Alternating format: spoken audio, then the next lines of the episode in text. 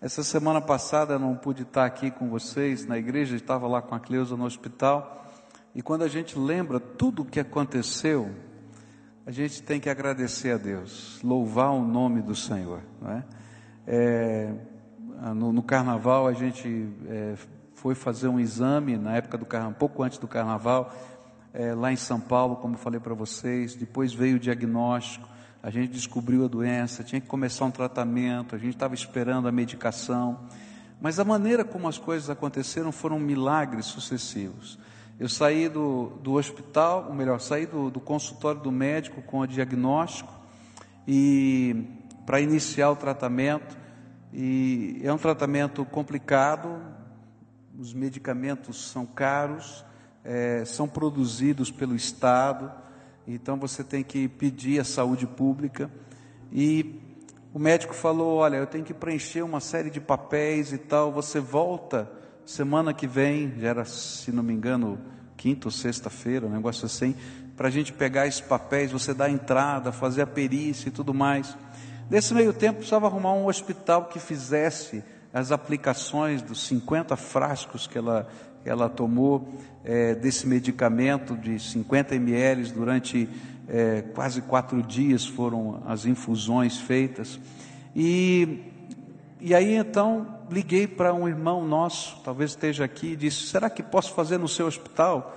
Ele disse: Claro, pastor, vamos dar um jeito, vamos fazer tal. Eu vou então entrar com o pedido na saúde pública. Ele disse: Você tem a receita? Eu falei: tenho, então faz uma cópia agora da receita. Eu falei, mas agora eu estou no laboratório fazendo um outro exame. Não, faz a cópia agora. Ele é bem rapidinho, assim, rágil, né? E falou, daqui a pouco está passando alguém aí de moto para pegar e tal. Eu já peguei a receita, coloquei. Eu sei que naquele mesmo dia, quando era 8 horas da noite, o secretário de saúde do estado já havia assinado a autorização para a compra dos remédios. Isso para mim é graça de Deus, tá? Aí foi só o tempo desses remédios chegarem e de repente eu, recebo um telefonema, não é? E o telefonema da Susan, acho que ela está aqui, eu vi a Susan aqui, está ali, né? A Susan me liga e diz assim, pastor, olha, chegou o seu remédio, vi aqui o nome da Cleusa e tal. Onde o senhor quer que eu, quer que eu vim buscar? Quem quer que eu deixe aí na igreja? A Susan era membro da nossa igreja, trabalhava com isso. Ela que estava com os remédios, ela veio aqui e me trouxe em mãos os remédios. No dia seguinte, a Cleusa começou a fazer a infusão. Deus é bom.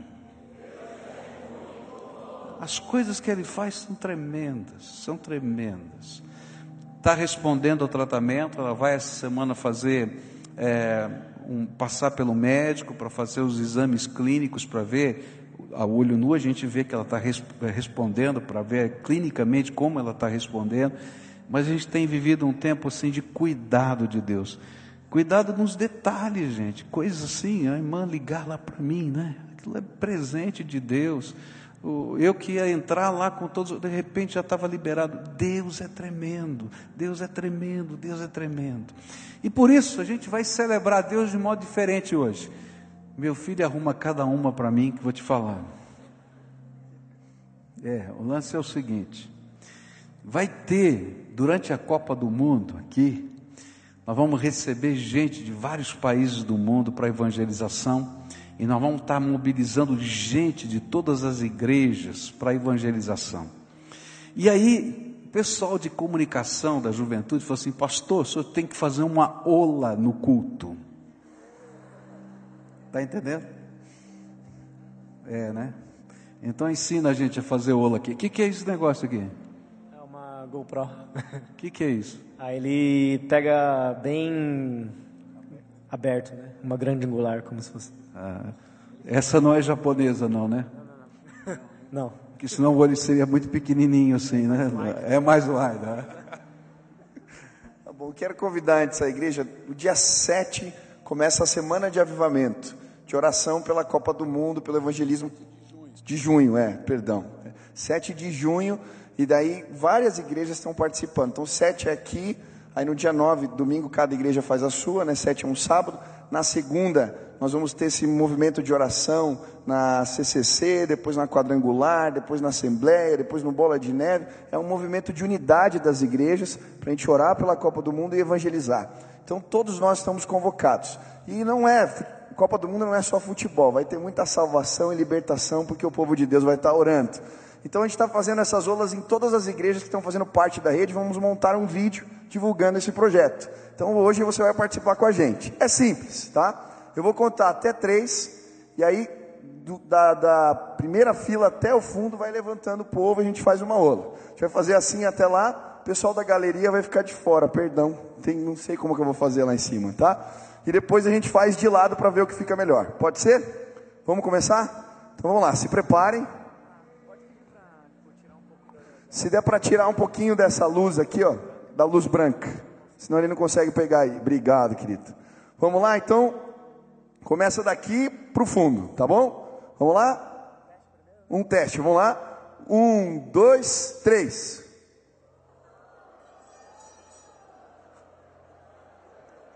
Opa, foi bom.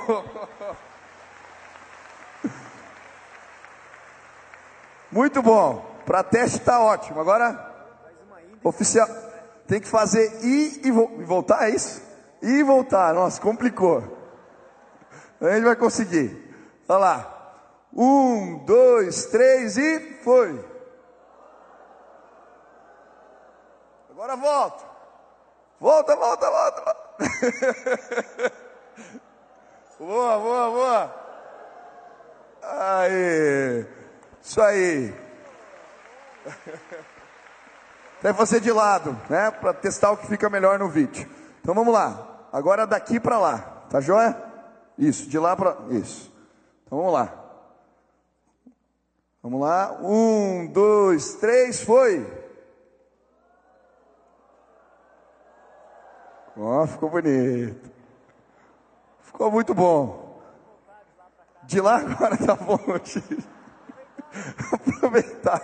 Ah, meu Deus. Vamos lá, agora daqui para lá. Vamos lá? Um, peraí. Um. um, dois, três, foi. Oh. Isso aí, uma salva de palmas para vocês, queridos. Obrigado. Deus abençoe. Olha, a Copa do Mundo vai ser uma grande oportunidade de evangelização, tá? Nós vamos ter aqui na igreja um negócio que a gente já faz há alguns anos, tá? E queria desafiar você a participar com a gente. A gente vai ter em algum dos ambientes da igreja, provavelmente lá no ginásio, uma, aquilo que a gente chama de fanfest nossa, não da, da FIFA, tá? Então você traz seus amigos para assistir nos grandes telões que a gente vai ter aqui o jogo de futebol. No intervalo do jogo, a gente vai passar testemunhos de atletas convertidos e vai ter um tempo de entrega da vida a Jesus, tá? E depois no final comunhão, convidar para células e assim por diante. Então, ora por isso. A gente vai, como bom brasileiro, vestir a camisa amarelinha, eu vou vestir a minha, né? O Michel está perdido porque vai ter camisa paraguaia, camisa argentina, sei lá o quê, mas eu vou de amarelo, viu? Tá? Se você quiser vestir amarelo comigo também, não negue a raça, faz favor, tá? E, e a gente vai estar tá aí trazendo os amigos e falando de Jesus, porque toda oportunidade que Deus nos dá, a gente tem que usar para levar a boa semente do Evangelho. Há algo maior do que a alegria que a gente pode ter quando o time ganha ou perde. Quando perde é horrível, mas tudo bem, quando ganha, não é? É quando a graça de Deus entra na nossa vida. Abra sua Bíblia no livro de Efésios, capítulo 2, versículos 19 a 22. Nós estamos na sexta semana da nossa campanha de oração. Eu fiquei muito feliz porque é, durante a campanha de oração teve multiplicação de célula, porque não cabia mais gente. Louvado seja Deus, né? Teve célula que multiplicou no meio da campanha, porque não dava mais. Louvado seja Deus. Gente, né? Tinha célula com 57 pessoas, foi isso mesmo? 57? E o jantar teve quantas? No jantar da célula, teve quantos? 90 pessoas numa célula. É muito, né? Já não é célula, já virou um celulão, sei lá o que, que é isso, né? Então, gente, Deus está fazendo coisas tremendas, né? E na sexta semana, a gente vai estar tá trabalhando sobre o tema, você vai ler no livro dessa semana, a gente vai estar tá trabalhando sobre o tema da igreja. Celebrar a Deus, a vida cristã é fazer parte da igreja. E o texto que a gente vai estudar aqui hoje é um dos textos clássicos do Novo Testamento que falam da igreja. É interessante que a Bíblia ela não tem definições sobre igreja, ela tem figuras da igreja. Toda vez que a gente quiser entender o que é a igreja, como ela funciona, eu tenho que olhar na Bíblia e a Bíblia vai me apresentar uma figura, uma metáfora, para que eu possa compreender. E nesse texto que a gente vai ler, existem várias metáforas que o apóstolo Paulo usa para a gente poder entender o que significa celebrar a Deus no contexto da igreja. A gente tem visto hoje que muitas pessoas imaginam que a fé é única e exclusivamente uma coisa pessoal, particular, individual. E muita gente imagina que pode viver a fé sozinho. Mas a palavra de Deus vai ensinar que, ainda que a fé nasça dentro do nosso coração, individualmente, ela tem que repercutir na nossa vida, em todos os seus aspectos e também na comunhão, na convivência com as pessoas. E é disso que o apóstolo Paulo vai falar. A palavra de Deus diz assim, Efésios 2, 19 a 22. Assim, pois, não sois mais estrangeiros nem forasteiros, antes sois concidadãos dos santos e membros da família de Deus, edificados sobre o fundamento dos apóstolos e dos profetas, sendo o próprio Cristo Jesus a principal pedra da esquina, no qual todo o edifício bem ajustado cresce para templo santo no Senhor, no qual também vós, juntamente, sois edificados para a morada de Deus no Espírito. Queria olhar para esse texto e tentar entender o que estas figuras que o apóstolo Paulo usa sobre a igreja podem nos ensinar sobre o celebrar a vida cristã. A primeira figura nós olhamos hoje no culto da manhã, que é o povo de Deus. E a gente aprendeu que esse era o tema dos versículos de 11 a 19, todo esse, esse trecho fala sobre o sentido de ser povo de Deus. Nós aprendemos que Deus sempre quis ter um povo, não um povo geopolítico, mas um povo que se identificasse com Ele, que aprendesse a ser parecido com Ele, que desejasse os seus valores, que guardasse a Sua palavra, que propagasse a mensagem do Evangelho. E aí, aprendemos hoje que ser povo de Deus só acontece quando a gente recebe Jesus como Senhor e Salvador da nossa vida. O único jeito da gente ser povo de Deus é quando Cristo Jesus se torna o Senhor e Salvador da nossa vida. Que ser povo de Deus, ou pertencer à igreja, envolve compromisso. Então, igreja, ou povo de Deus, não é lugar de estrangeiro, não é? Que vai assistir o jogo do Brasil com a camisa do Paraguai ou da Argentina, não vale. Tem que ser gente que tenha cidadania, veste a camisa amarela. Tá entendendo, Silvana? Eu? A família Paredes toda aqui também, né? Tá? É, que não é lugar de forasteiro, que é tipo um turista que está passando, mas a igreja é aquele lugar de um povo que tem uma identidade com Deus e uma missão. Mas hoje eu quero continuar olhando para as outras figuras. A segunda figura que o texto me apresenta está no verso 19 ainda, que diz assim: Assim, pois, não sois mais estrangeiros nem forasteiros, antes sois concidadãos dos santos e membros da família de Deus. Na versão da Bíblia, na linguagem de hoje, diz assim: Portanto, vocês, os não-judeus, não são mais estrangeiros nem visitantes, Agora vocês são cidadãos que pertencem ao povo de Deus e são membros da família dele. A próxima figura cresce no seu significado e na sua emoção. A primeira figura era povo de Deus, mas agora é um pouco mais. A figura agora é de morador da cidade santa e eterna eterna de Deus, a nova Jerusalém celestial. Olha que coisa bonita. O povo de Deus se torna cidadão e a sua identidade, a sua, e, sua cidadania, a sua pátria não está mais aqui. Ele faz parte agora daquele povo que vai morar na cidade santa, eterna e celestial, a nova Jerusalém de Deus.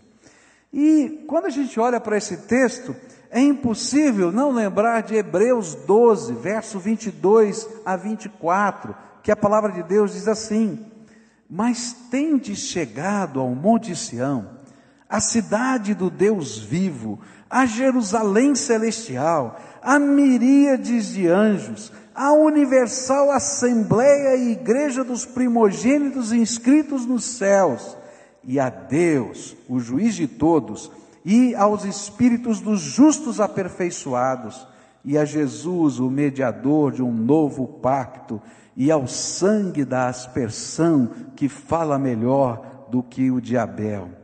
O que a Bíblia está dizendo é que, quando nós nos tornamos compromissados com Jesus, e compromissados com o povo dele, com a igreja do Senhor aqui na terra, nós também nos tornamos parte daquela cidadania eterna e espiritual.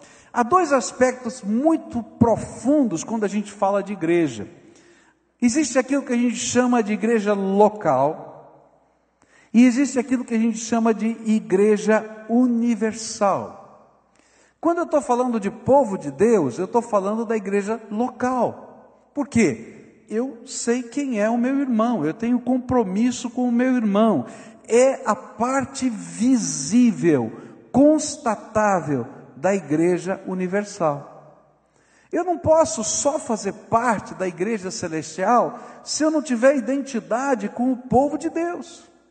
Eu gosto de brincar assim quando tem dois irmãos brigando, tá? De vez em quando tem irmão que briga. Na sua casa também tem isso também? Tem? Então, aqui na igreja de vez em quando acontece isso também. Daí chama o pastor, pastor fulano está brigado com ciclano, vamos conversar. Então eu converso bem sério. Gente, você quer saber o que Deus vai fazer com você? Não. Deus vai colocar você no mesmo céu e no mesmo quarto por toda a eternidade. Ou aprende a viver bem aqui, ou você está perdido. O céu vai virar um inferno desse jeito.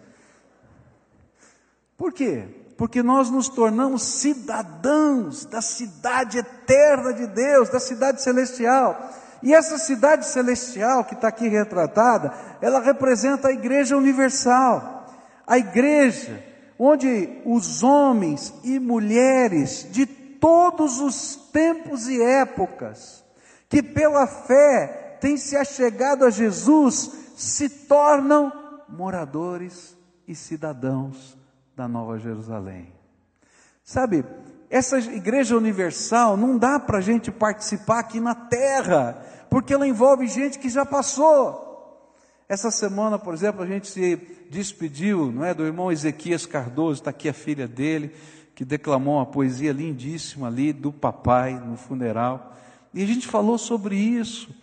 Ele está lá no céu, né? E a gente pôde celebrar isso. Mas ele não está sozinho no céu, não é? O sogro dele, o irmão Coline, está lá. E gente que eu não sei o nome vai estar tá lá. E gente de todas as línguas, de todos os povos, de todas as raças, de todas as épocas, vão estar lá celebrando. Eu só vou ter comunhão com toda essa gente simultaneamente, nessa visão de Deus, naquele dia que o Senhor me levar ou naquele dia em que Jesus voltar, e aí toda essa igreja universal do Senhor vai estar visível nas nuvens.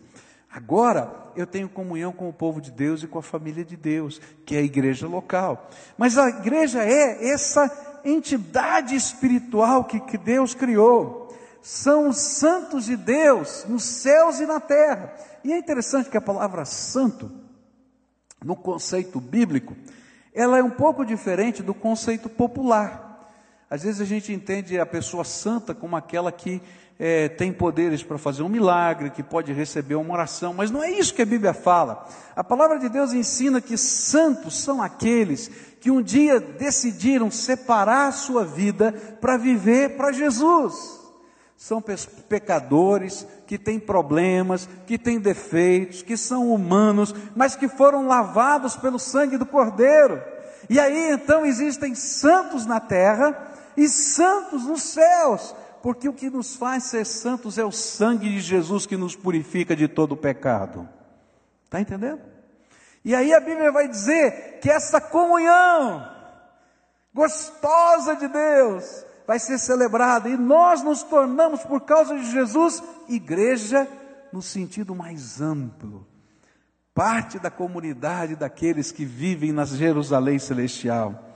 É por isso que a palavra de Deus vai dizer em Apocalipse 22, versículos 3, 4 a 5, uma cena dessa Jerusalém celestial. Ali não haverá jamais maldição.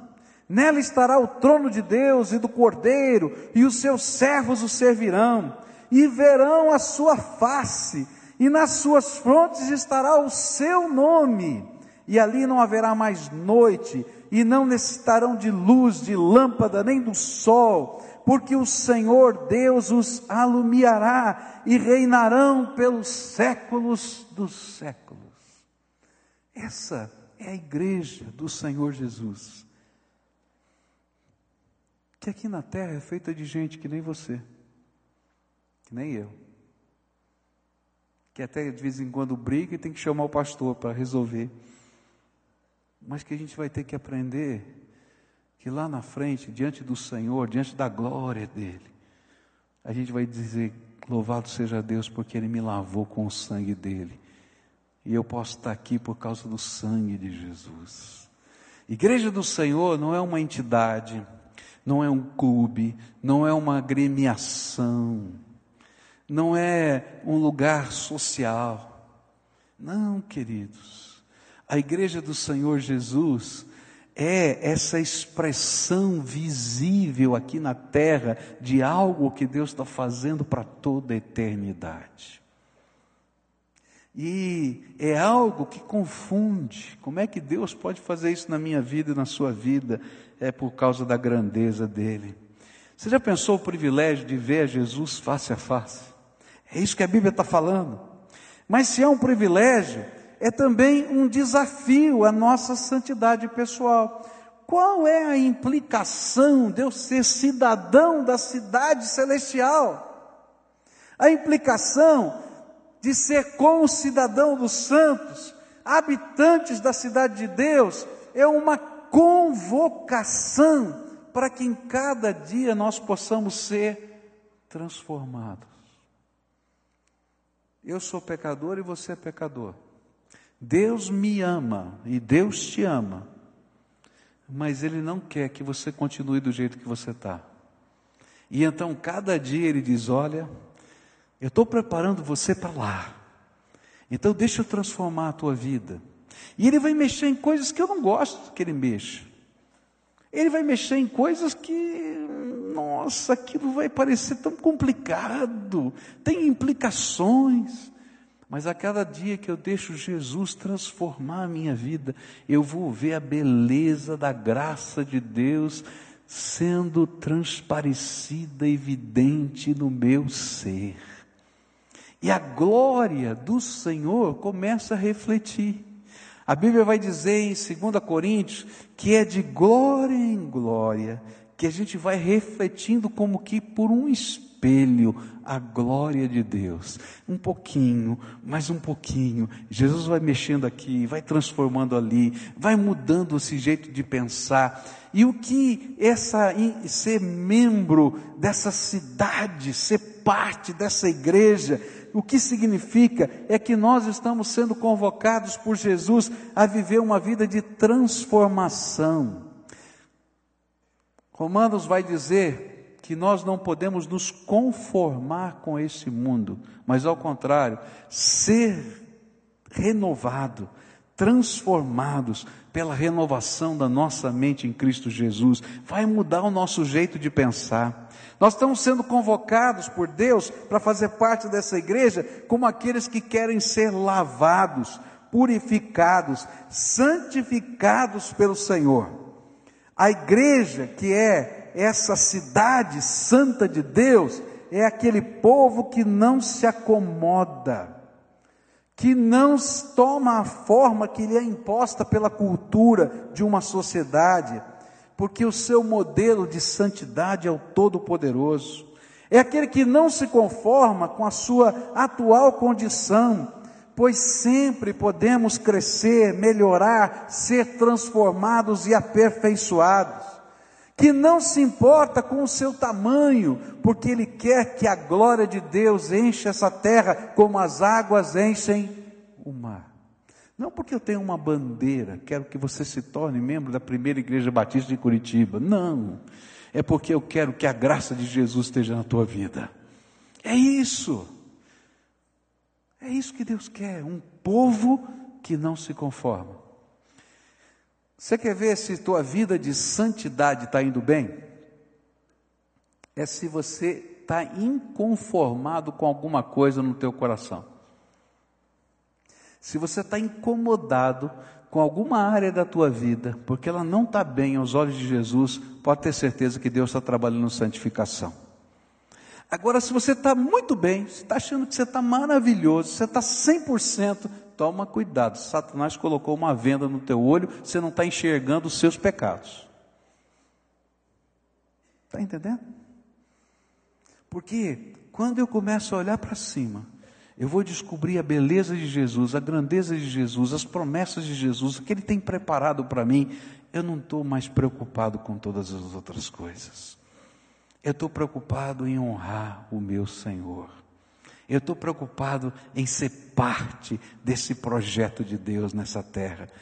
Então, fazer parte da Cidade Santa é essa santa convocação a viver a santidade de Deus como meta nessa terra. Não se acomode.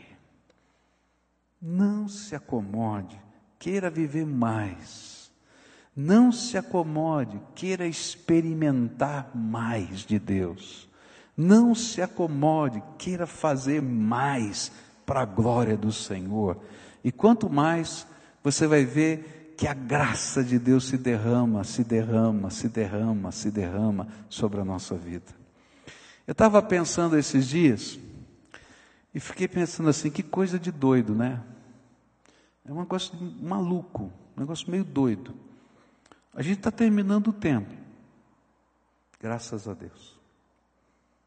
Estamos gastando dinheiro. Nesse mesmo tempo, a gente investiu quase um milhão de reais para colocar a televisão no ar. Não me pergunta de onde saiu, porque não saiu um tostão do caixa da igreja. Nesse mesmo tempo, nós estamos construindo um templo, já inauguramos o ano passado numa congregação. Nesse mesmo tempo, já enviamos missionários pelo mundo. Nesse mesmo tempo, temos abençoado vidas de tantos lugares. Como é que isso é feito? Se a gente olhar do jeito humano e racional, está tudo errado. Não é assim que trabalha, pastor. Você tem que ter foco. Não, mas quando eu olho para cima eu descubro que a grandeza de Deus é muito maior do que qualquer foco humano. E a santidade de Deus é aquela que não se conforma. Quando a porta de Deus se abre diante da nossa vida, a gente tem que dizer: Senhor, eis-me aqui, estou pronto. Mas como é que eu vou fazer? Estou tá, enrolado, está difícil. Não faz mal. Eu vou colocar o meu pé ali, Deus vai fazer alguma coisa. E aí a graça de Deus se reveste na nossa vida. Eu não sei como é que, que é com você. Eu fiquei pensando, Senhor, como é que vai ser? Está difícil, está complicado, minha esposa está doente, tem que terminar isso aqui. Aí eu comecei a chorar, a reclamar. Você reclama também? Eu reclamo. Aí, primeira vez que eu reclamei, Deus foi mansinho comigo. Segunda vez, eu escuta aqui, acorda, olha para cima. Não está vendo que eu estou do teu lado? Continua, vai marchando. Marchar para onde, Senhor? Tá. Anda, vai. Eu tenho obra para você, tenho lugar para você. E assim na minha vida e na sua. Não se conforme. Deus tem mais para fazer na tua vida. Não se conforme. Deus tem mais para derramar no seu coração. Não se conforme. Deus tem mais para revelar da sua grandeza para você. Não se conforme. Deus tem novas experiências do poder dele na tua vida. Agora, se você ficar paradinho, quietinho no canto, só vai resmungar e vai adoecer. Terceira imagem que esse texto me apresenta, vem no verso 19 ainda, que diz assim: que nós somos membros da família de Deus. E essa figura cresce ainda mais: povo com cidadãos da cidade celestial e agora família de Deus. Nós não somos somente povo ou cidadão de uma cidade eterna, mas nós somos parte da família do Todo-Poderoso. Somos seus filhos amados. Olha para quem está perto de vocês assim: você é filho amado de Deus. Fala, fala. Agora escuta, alguém vai falar para você: você é filho amado de Deus. Querido, você consegue entender isso? Ser parte da igreja do Senhor Jesus é ser filho amado de Deus. É isso que a Bíblia está falando. Filho amado de Deus. Ser parte da igreja é ser como filho. Aquele filho que por algum motivo esteve fora do seu lar e que descobriu o caminho de volta. Está entendendo?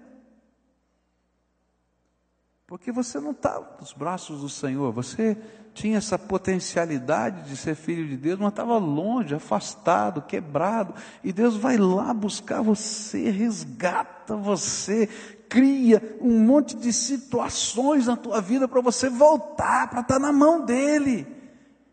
Mas quando a gente está na mão dele, a gente se torna aquele filho que é acolhido em amor pelo pai e que passa a viver com os seus irmãos no contexto da família. Agora você entendeu por que eu disse que você está brigando com o teu irmão, você vai passar o resto da vida eterna no céu com ele. E na sabedoria de Deus, ele vai botar você no mesmo quarto.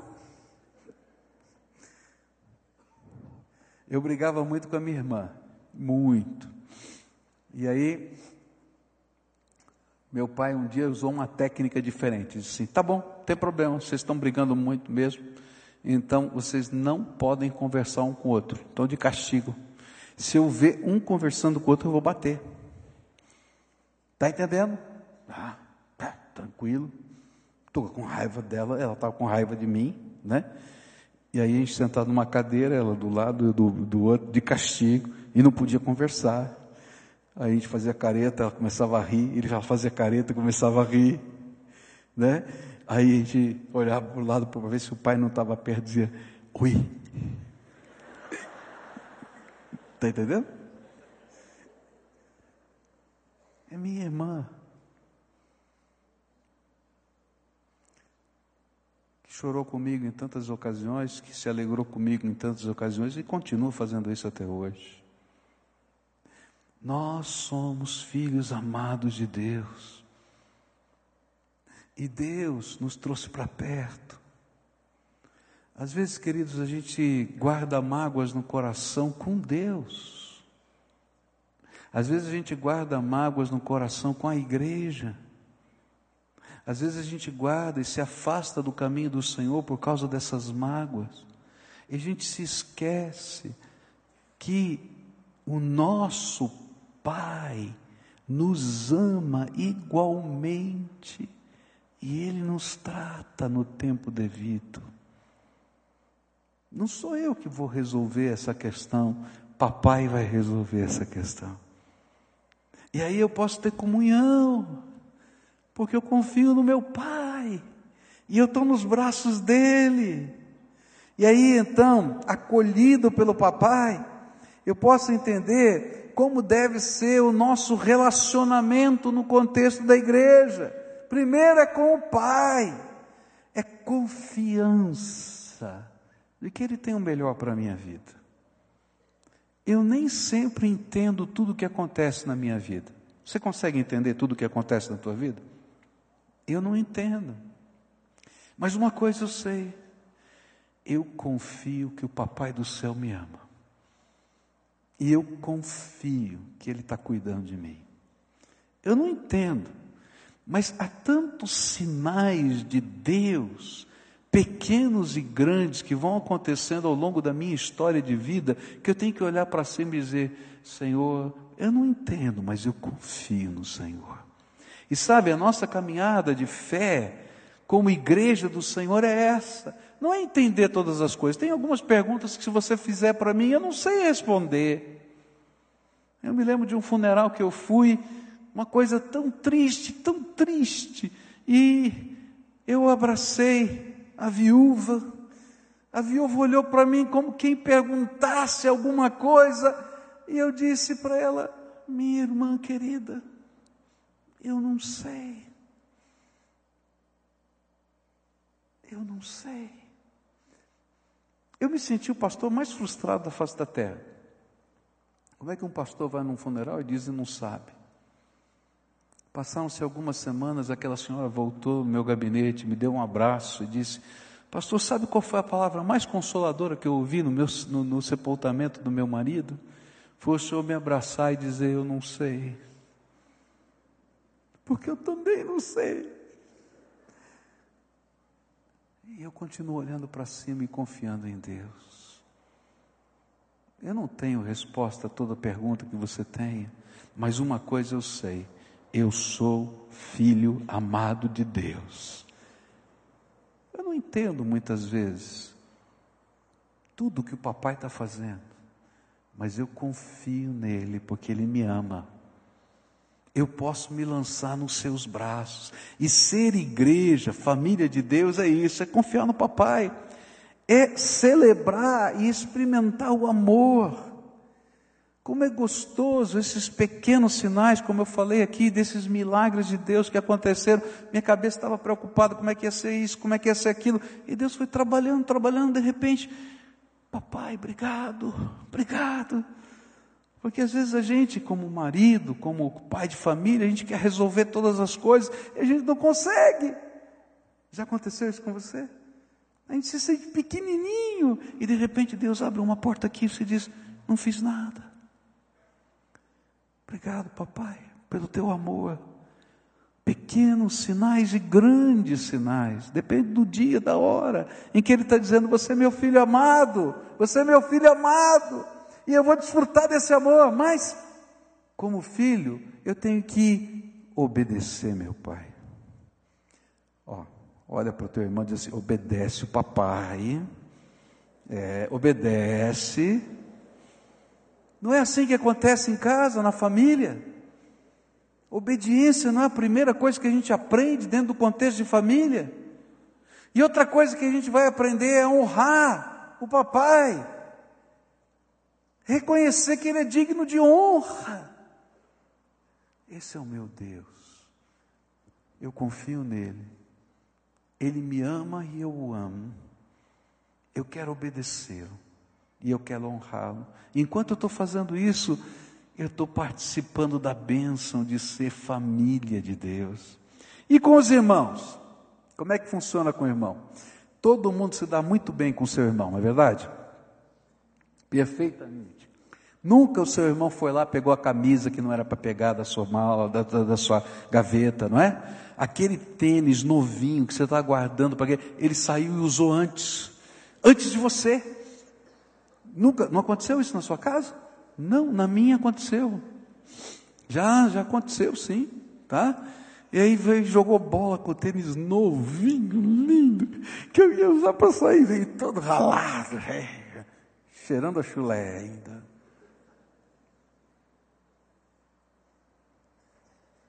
Acontece. E aí a gente vai aprender que na família, dentro do contexto da igreja, É como na nossa família, a gente tem que aprender a amar, tem que aprender a tolerar, tem hora que tem que tolerar. E tem hora que a gente tem que aprender a mutualidade. Porque tem cumplicidades abençoadoras dentro da família, não é verdade? Que a gente conta um segredo, conta outro, um ajuda o outro, um está trabalhando pelo outro. Queridos, é assim a família de Deus, a igreja. Não é um grupo de perfeitos, assim como a sua família não é perfeita, mas é de um povo que quer ser transformado todo dia e não se conforma. E é por isso que a gente não pode viver a fé cristã sozinho, a gente tem que viver com o nosso irmão. É por isso que às vezes a gente vai dizer, ah, o fulano de tal, não gostei da atitude dele. Como você disse para sua irmã, para o seu irmão em casa. Mas o que não pode é ver aquela inimizade dizer, não converso mais com você pelo resto da vida. A gente vai lá e se restaura. Por quê? Porque nós somos irmãos. Está entendendo?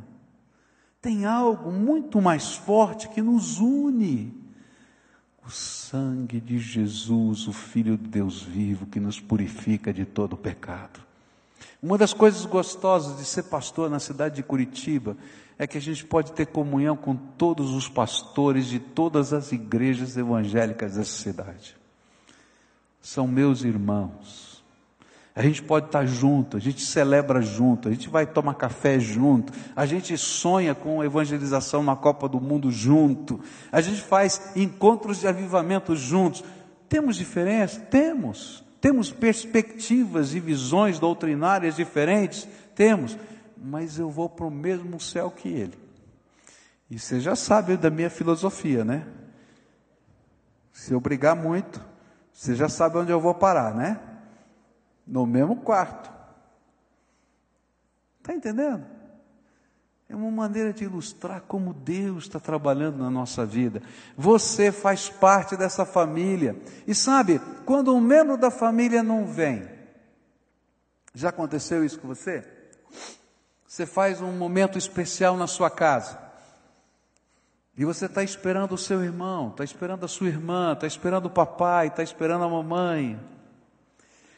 Quando eu me casei, é, eu não sabia se meu pai vinha assistir o casamento. Meu pai disse que veio assistir o casamento. Eu não vi o meu pai no casamento. Se você olhar o filme Super 8 do meu casamento, era a mais alta tecnologia daquele tempo, né? Super 8 mudo.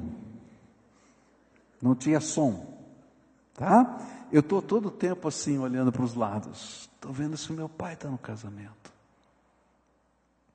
Que coisa ruim.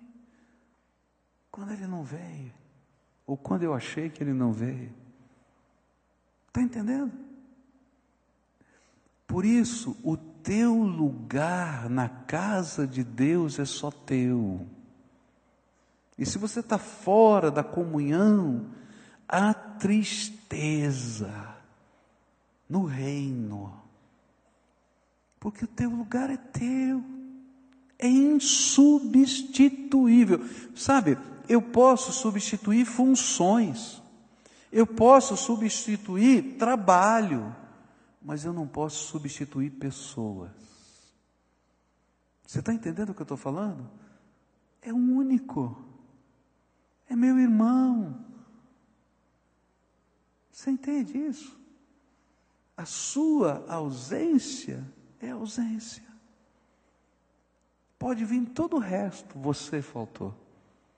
E é por isso que a, a palavra de Deus sempre vai dizer para a gente: volta para casa, volta para casa, volta para casa, volta para casa, volta para casa, volta para casa, porque o teu lugar é insubstituível. E se tem alguém aqui que está longe da família de Deus, às vezes a gente tem esses jargões, né? Eu estou bem com Deus, eu só não estou bem com a igreja. Querido, você não está bem com ninguém.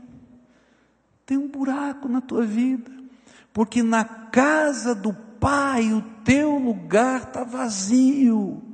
Volta para a casa do Pai, porque essa casa não é do Joãozinho, nem do Pedrinho, essa é a casa do Senhor, do teu Deus. E o teu lugar está lá. Pode ser que a função, uau,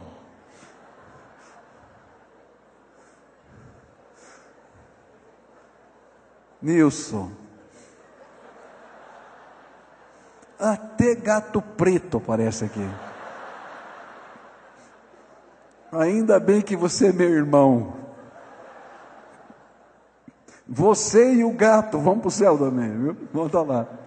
Gente, é teu lugar. E é tão bonito quando a gente olha para a família de Deus, né? E a gente olha, compara com a família. E eu já vi coisas tão lindas acontecerem no contexto de famílias. Eu vi um filho que doou o fígado para sua mãe. Eu vi uma filha que, uma irmã que doou um rim para um irmão. Eu não estou falando de coisas simples. Pegar um pedaço do seu corpo. Está entendendo? está acontecendo no contexto. Mas eu já vi coisas das mais preciosas sendo compartilhadas. Eu já vi socorro sacrificial, admoestações em momentos difíceis. E uma das coisas mais preciosas que acontece na família é prestação de contas. É interessante que você olha para todo mundo e diz assim: não tenho que dar satisfação a ninguém da minha vida. Mas quando você chega na casa do seu pai, na casa da sua mãe, você tem que prestar satisfação, ainda que você não goste. E sabe, no contexto da vida cristã é assim, a família de Deus é assim. O teu irmão vai chegar para você e vai dizer: Como é que você está, meu filho? Como é que vai a tua vida? Olha, essa tua atitude não condiz com a palavra de Deus. Eu não tenho que dar satisfação para ninguém, mas para o teu irmão você tem que dar. Você está entendendo? Esse é o contexto da nossa vida. E é por isso que nós nos ajudamos mutuamente a servir a Deus. É o gato de novo? Não. Nilson, você está atrapalhando meu sermão hoje aqui. Você, cara, olha só. Tá bom. Gente, está entendendo? eu vou ter que prestar satisfação. Como é abençoador isso na nossa vida. Quando as pessoas vêm, veem alguma coisa que não está indo bem e diz: Como é que você está? Olha, isso aqui não é bênção para você. Às vezes a gente fica bravo, mas lá no fundo o Espírito Santo de Deus começa a dizer para a gente: toma cuidado, toma cuidado, você está pisando no buraco, você vai cair. E às vezes a gente cai, e chega alguém, passa pela gente e diz: Olha, vem aqui. Eu acho tremendo isso. Eu já contei isso aqui para vocês, Michel que me contou isso, que meses atrás um rapaz da nossa igreja caiu nas drogas de novo, e ele estava já de noite, tarde da noite, lá em casa orando, e o Espírito Santo de Deus falou para ele: vai buscar esse rapaz. Ele disse: Senhor, madrugada já, eu vou achar esse cara onde? Não tenho a mínima ideia. E o Senhor falou para ele: Vai buscar esse moço. E ele pega o carro e diz: Eu vou para onde, Senhor? E o Senhor vai dizendo para ele: Olha, vai lá para o centro da cidade, lá na praça, sei lá o quê. E ele vai lá naquela direção. E ele sai e diz assim: Onde é que eu vou achar esse moço? E começa a andar na praça. E aí ele escuta a voz do moço dizendo assim: Pastor Michel, Estava numa janela, num hotel. Desceu. Disse, por que, que você me chamou? Ele falou assim, porque eu estava no meu quarto e eu ouvi a sua voz chamando o meu nome. Ele não tinha gritado o nome dele nenhuma vez. Porque Deus estava lá. E aí Deus vai usar um irmão para dizer a outro irmão: volta para casa. Esse aqui não é o teu lugar. Já caiu, já se quebrou, já se arrebentou, mas o Espírito de Deus estava falando com ele, o Espírito de Deus estava falando com a igreja, e isso é parte da vida cristã, onde a gente faz parte de uma comunidade, de um povo que diz: volta para casa, volta para casa, volta para casa. Está ouvindo o Espírito de Deus dizer? Volta para casa. Família de Deus. Bom, o texto continua, tem mais duas figuras, eu só vou citá-las e terminar aqui. As duas figuras são lindas. Uma é a construção do Senhor. Somos edificados. Deus vai construindo a gente, um pedacinho, mais um pedacinho. Eu sou um tijolo, você é outro. Um suporta o outro e de repente alguma coisa linda vai sendo construída por Deus. E a última figura é o palácio do Espírito Santo. Gente, o Espírito Santo não habita só no meu coração.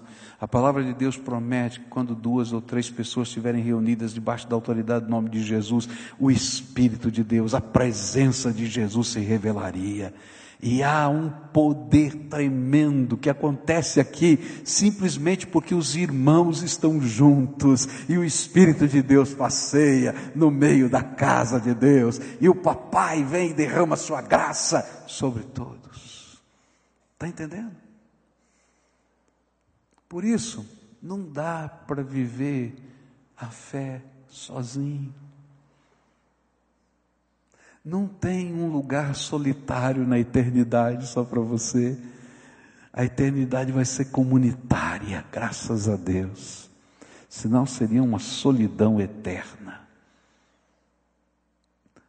E por isso a gente tem que se lançar nos braços do Senhor e deixar Ele conduzir a nossa vida. Eu não sei como é que você chegou aqui. Eu não sei o que é que te trouxe aqui. Uma coisa eu sei, você está na casa do Pai. E o Pai ama você. E o Pai tem um propósito para a tua vida. Ele quer que você seja parte do povo dele. Ele quer que você seja parte da Jerusalém celestial que ele preparou para você. Ele quer que você se sinta o filho ou a filha amada do Todo-Poderoso.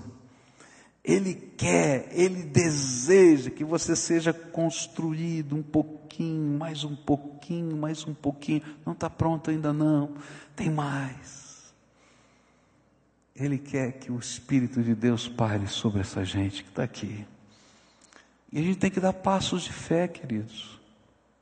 Se você está trazendo uma dor, uma mágoa no coração que te afasta de Deus e te afasta de pessoas, está na hora de entregar essa dor, essa mágoa nas mãos de Jesus. Nem tudo eu entendo, mas eu confio naquele que é o Senhor da minha vida. Você confia? Tem que entregar.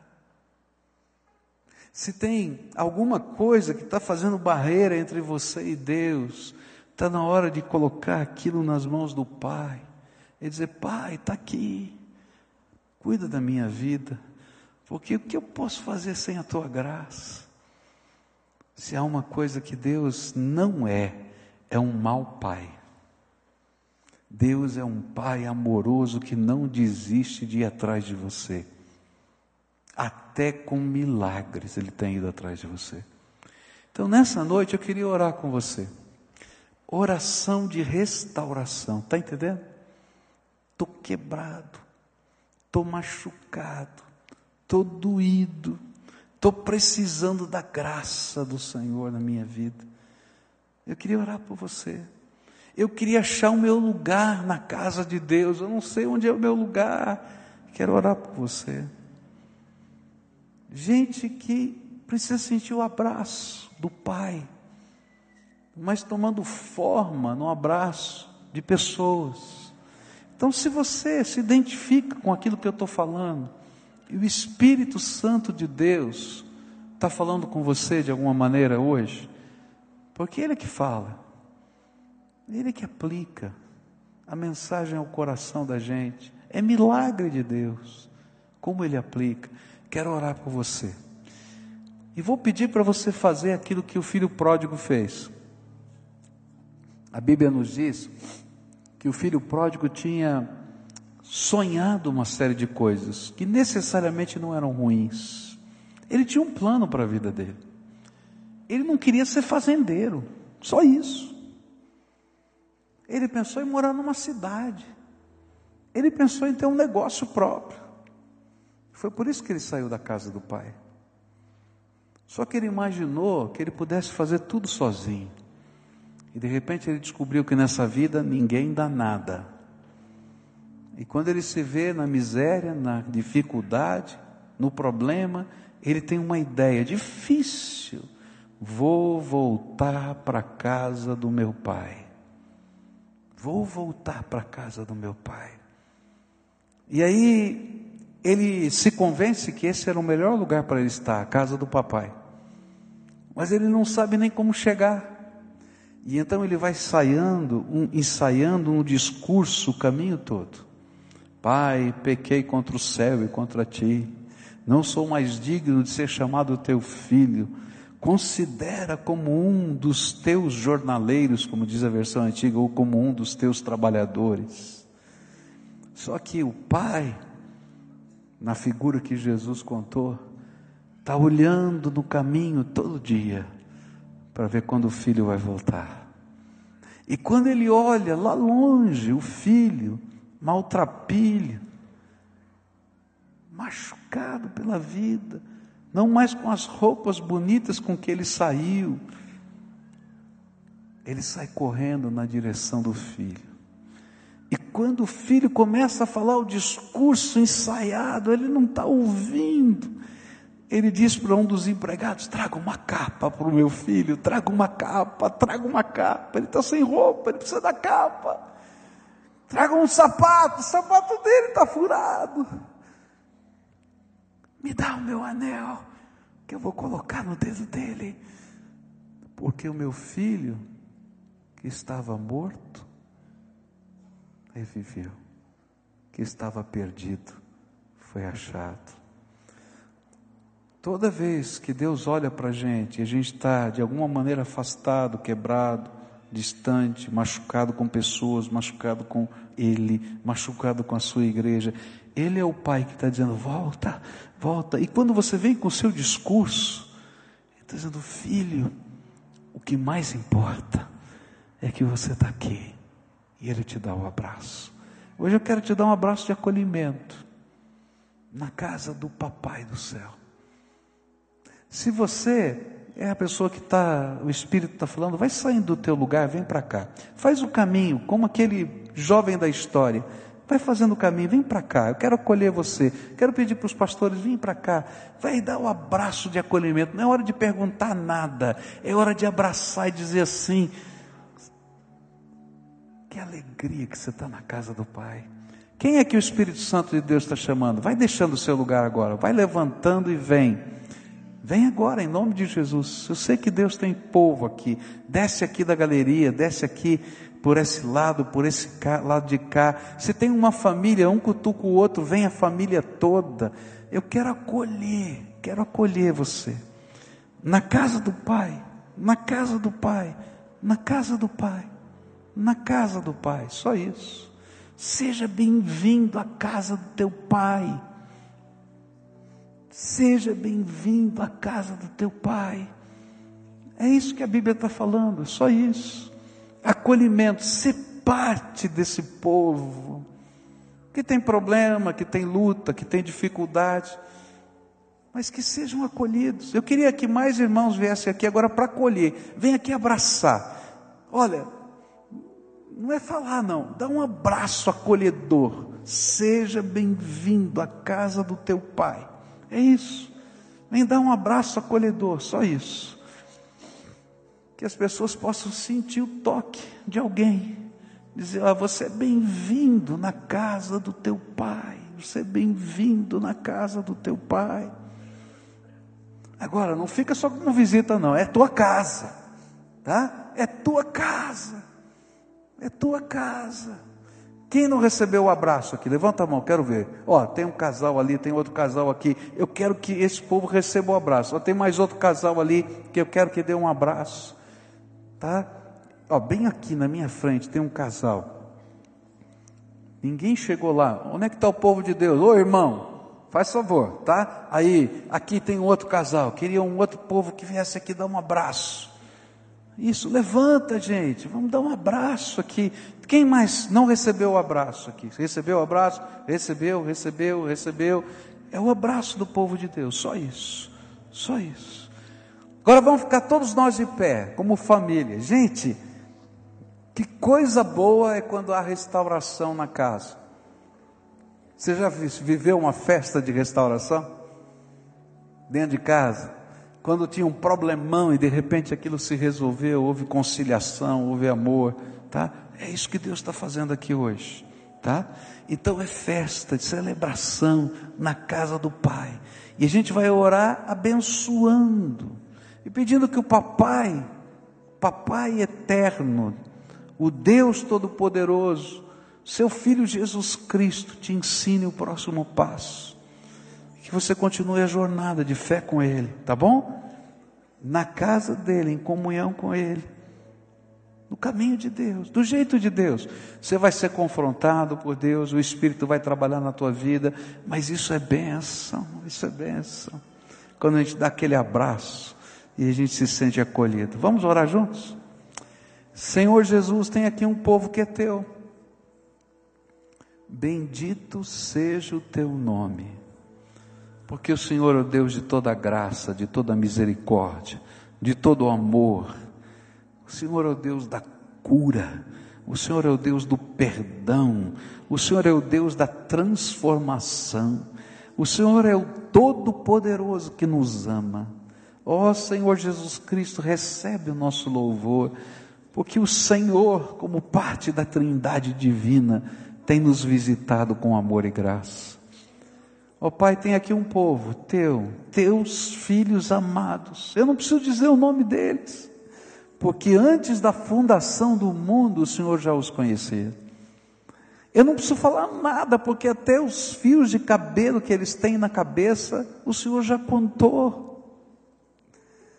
Eu não preciso dizer, porque quando eles estavam sendo gerados no ventre da mamãe, cada célula que se multiplicava, o Senhor celebrava. Eles são os teus filhos amados.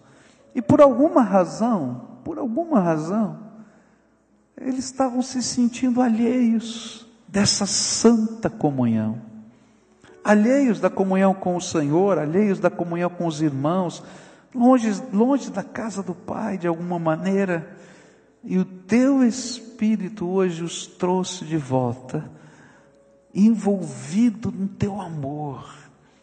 E Senhor, tem alguns irmãos aqui que estão dando um abraço neles, mas esse abraço é muito pouco, Senhor, porque é, é Senhor tão pobre, somos nós só. Por isso eu quero te pedir, vem agora, Pai, e abraça esses teus filhos, beija-os com o teu, com o teu amor. Senhor, trata as feridas que não estão reveladas para nós, mas que o Senhor conhece. Mostra para eles que cada uma das lágrimas deles foram guardadas no teu odre e a história de cada uma delas foram escritas no teu livro, como diz a tua palavra. Mostra para eles, Senhor. E na medida em que o Senhor for fazendo isso, vai tratando, vai curando, vai lavando, vai transformando, até que uma festa do teu amor exploda no coração deles. Ah, Jesus, faz o coração deles ser repleto do teu amor. Faz o coração deles ser repleto da tua graça. Faz o coração deles ser repleto, Senhor, da unção do teu espírito. Ó oh, Pai, faz, Senhor, que eles se sintam não como alguém que está perdido na casa do próprio Pai, mas como alguém que tem liberdade de abrir a geladeira, de sentar no sofá, de colocar a cabeça no teu colo. Oh Pai, derrama a tua graça, derrama a tua graça, derrama a tua graça. E Senhor, tudo quanto Satanás tentou roubar deles, restitui, Senhor, com graça, multiplicado em dez e cem. Ó Senhor, tudo quanto se tornaram feridas na alma, feridas que sangram, que o Senhor possa fazer cicatrizar e ainda que fique a cicatriz, essa cicatriz seja um marco memorial da bênção do Senhor e que o vale da desgraça se transforme no vale da bênção nessas vidas, só porque o Senhor entrou nesse lugar. Não há desgraça onde o Senhor entra, porque a grandeza do Senhor transforma.